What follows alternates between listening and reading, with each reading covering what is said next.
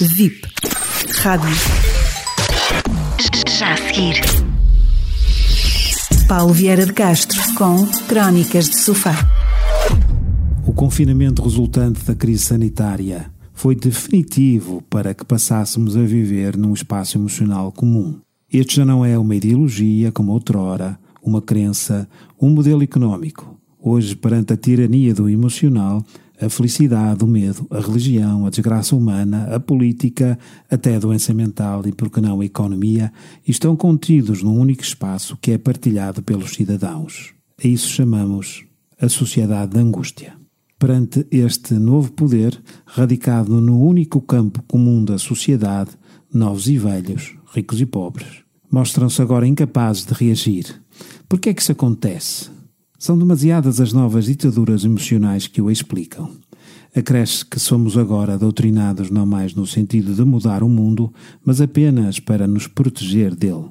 Esta opção exclusiva pela dimensão individual sugere novas formas de controle social e, consequentemente, de poder. Para o combater, teremos de descobrir um novo conceito de comunidade e solidariedade. E essa é também a oportunidade que a crise provocada pelo Covid-19 nos oferece. Vejamos então.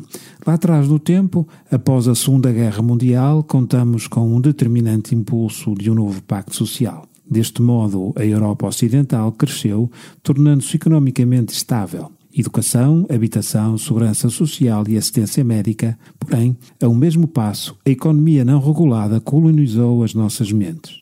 Em tempos de ressaca pandémica, é já possível compreender que a injustiça social será cada vez maior o que nos restará agora? Com esta crise percebemos ainda que a insegurança não é há muito de ordem militar, nem tampouco política, ou seja, entre Estados.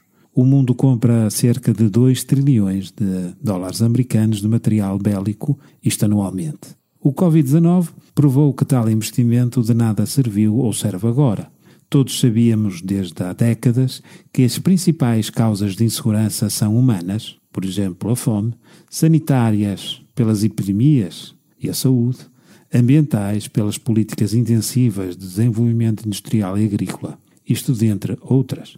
Por que é que há muitos investimos destas áreas? Tristemente chegaremos assim ao fim do mesmo modo como aqui estamos, intelectualmente despreparados. 2020 é também por tudo isso o ano mais revelador das nossas vidas. Estamos todos no mesmo barco. Finalmente, pensei eu, mas eh, se não estivermos todos no mesmo barco e apenas estivermos todos na mesma tempestade. Ao perceber isso, será mais fácil alterar o rumo que temos dado ao mundo, fundando uma comunidade orientada para a empatia. Porém, a solução para esta crise sanitária não estará exclusivamente numa proposta económica, creio. Isto ao contrário do que tantos advogam. Mas, se desta tremenda crise o melhor que conseguimos foi o regresso à normalidade, então de nada serviu a morte de tantos e o sofrimento de todos nós.